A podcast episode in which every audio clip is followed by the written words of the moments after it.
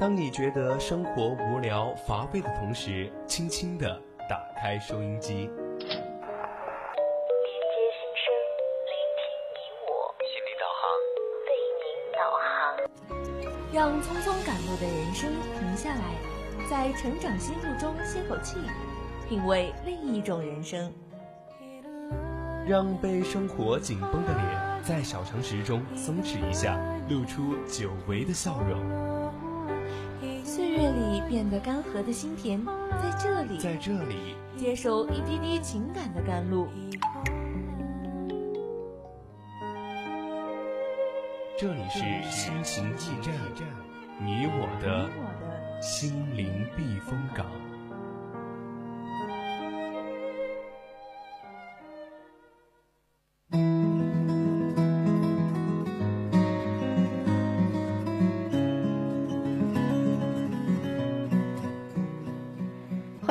这里依然是我们的心情驿站，我是主播阿月。听众朋友们，大家晚上好，我是主播舒然。嗯，那么上半段呢，我们的苏西主播给大家分享了一篇文章，叫做《岳云鹏走到现在全靠愚钝》。下半段呢，就一起来聊一聊西湖鸳鸯被游客抓伤死亡，任何生命呢都值得被尊重。嗯，其实舒然你说到这个主题啊，我觉得可能是因为我自己也养小动物的原因吧。我觉得动物都是有灵性的，都有自己的小世界，很可爱。所以听到这样的新闻，我觉得其实心里面还是挺难受的。嗯，这样的新闻呢，我觉得每一个喜欢小动物的人其实都会很心疼，嗯，又心疼又气愤。气愤的是，竟然在这样的一个公共环境中还会还会发生这样的事儿。我觉得他的素质呢，是真的应该接受一些谴责。对，没错。那今天对我们的话题和内容感兴趣的听众朋友呢，赶紧打开 QQ 加入我们的听友群小队伍二七五幺三幺二九八，这样呢就可以深入到我们的节目互动。但是也不要忘记关注我们的官方微博、微信，微信搜索 FM 一零零青春调频，微博 @VOC 广播电台，关注我们更多有趣好玩、个性的讯息。想与主播互动和联络感情的小伙伴呢，可以在荔枝蜻蜓 APP 上直接搜索 VOC 广播电台，留下你们的珍贵评论，也可以拨打热线电话零八三幺三六三五三零九六幺三五三幺幺幺四。接下来的时间呢，来一场思想的共鸣，一起来谈谈西湖鸳鸯被游客抓伤死亡，任何生命都值得被尊重。嗯。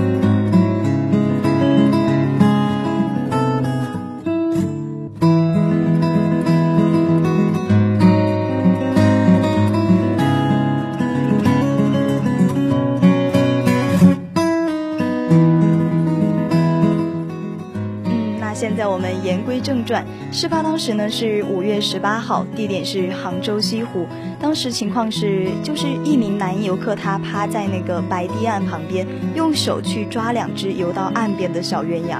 其实当时呢，志愿者女孩呢拼命的劝阻男子，但对方并未理会，自称拿来玩玩而已。男子把其中一只鸳鸯抓出水面，另一只明显受到了惊吓。志愿者老潘称呢，游客抓过的两只鸳鸯已确定已经夭折。嗯，这一则新闻一经播出呢，就有很多网友谴责这个游客，去提醒他文明出行。之前阿月主播说过嘛，因为自己也养小动物的原因，觉得动物都是有灵性的，都有自己的小世界，很可爱。所以听到这样的新闻，其实心里还是有一点难受的。其实，在这里呢，我也想说，虽然我自己没有养过小动物呢，但是我也特别的心痛。我相信每一位有素质的公民都不会做出这样的事儿的。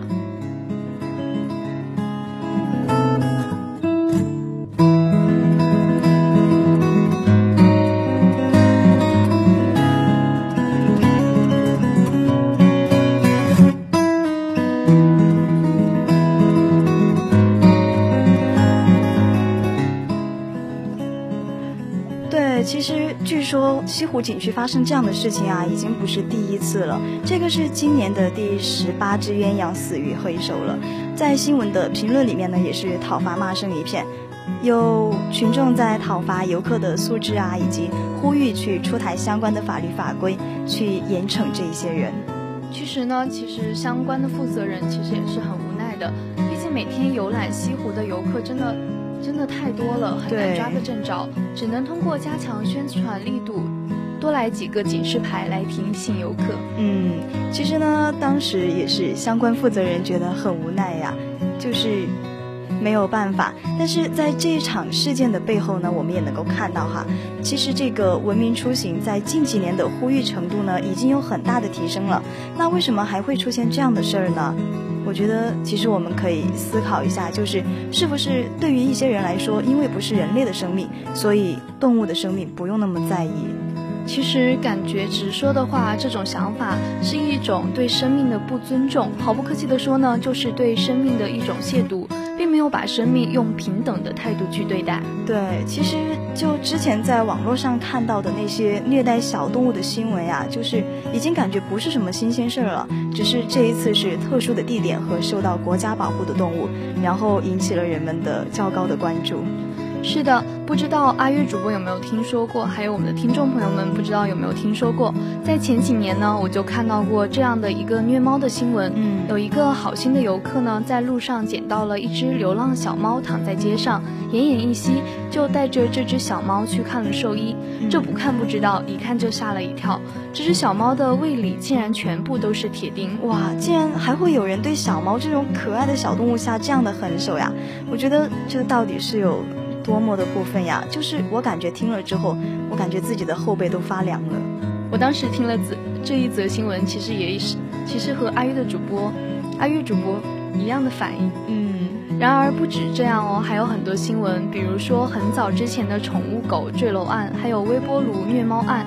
一一说来可以说一整天呢，而且根本想不到竟然还会有这样的方式，简直令人毛骨悚然。就我感觉吧，可能多数人们都是倾向于对可爱的、体积小的东西去表达喜爱之情，而这一些动物呢，像包括宠物在内，在他们的观念里面也是对人就觉得很友好，一直陪伴左右啊，有度过孤独、治愈心灵的作用。但是听到舒然主播讲的这些，我觉得。真的太心痛了。就是说到这里，我很想问，那么喜欢虐待动物到底是什么心理啊？其实这几年呢，无论是社会新闻还是社会媒体，都屡次见到虐待动物的事情发生。自己发布出来的视频呢，也是显示在大众视野中的只是一小小的部分，和现实发生的数量其实有一定的差异。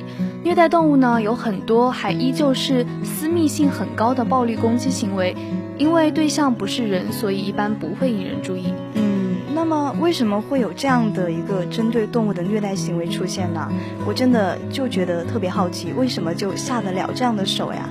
其实呢，在回答这个问题之前，我们应该清楚，人的暴力行为包括了虐待行为的发生基础因素有哪些。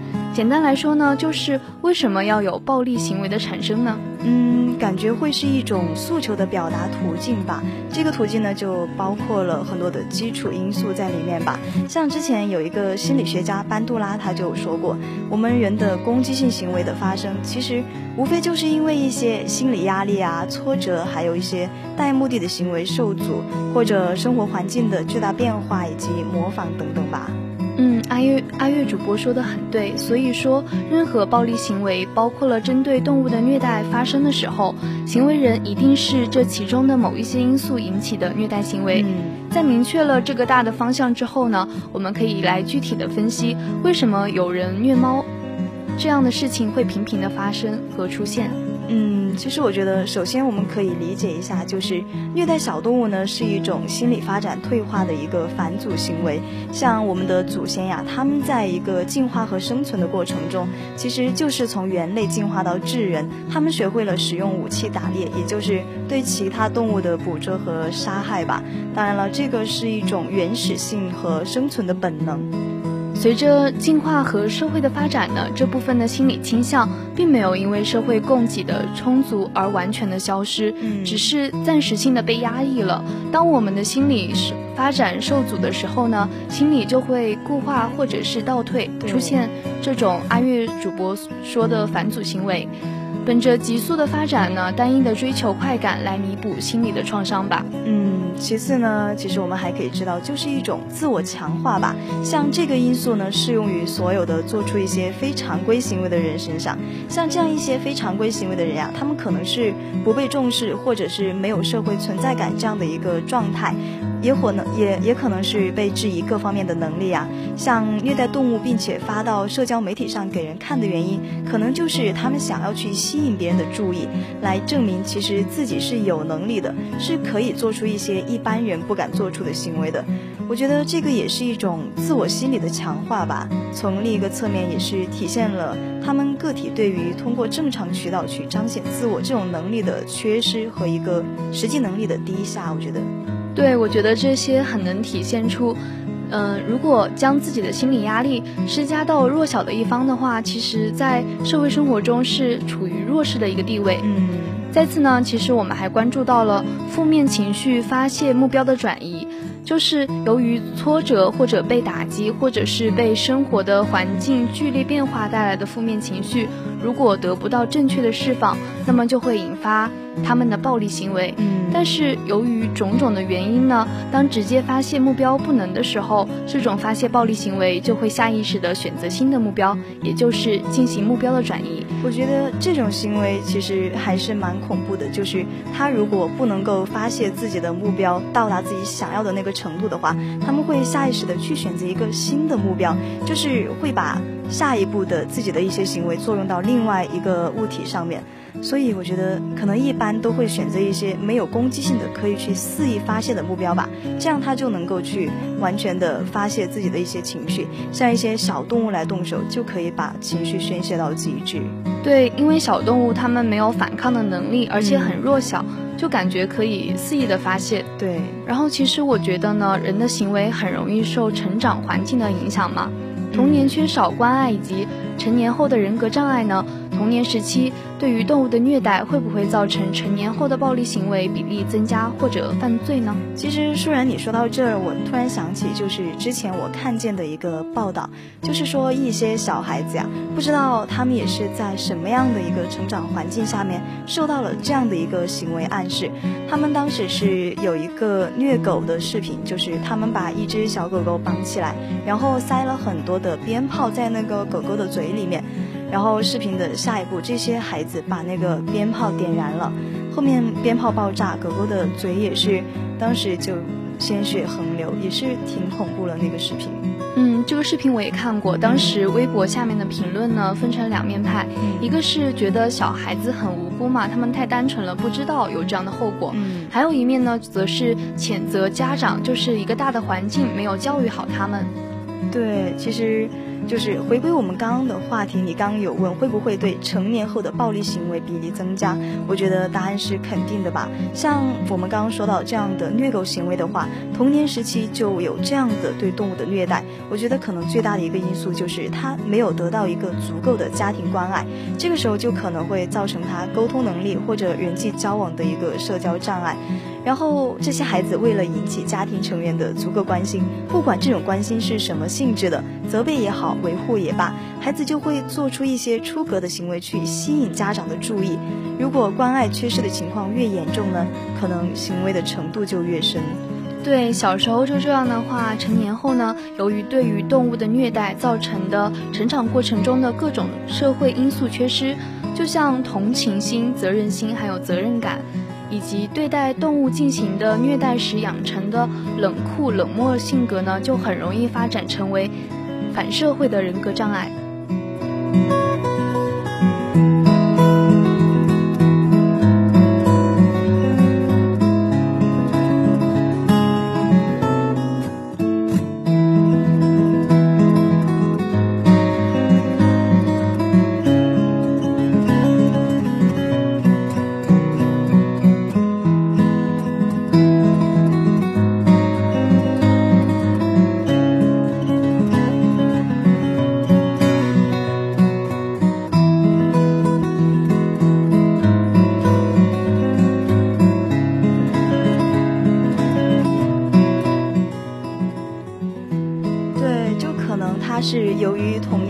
一些虐待行为形成了一个固有的模式，然后呢，他会把这种模式去投射到社会当中，变成对社会规则以及法律的一个蔑视。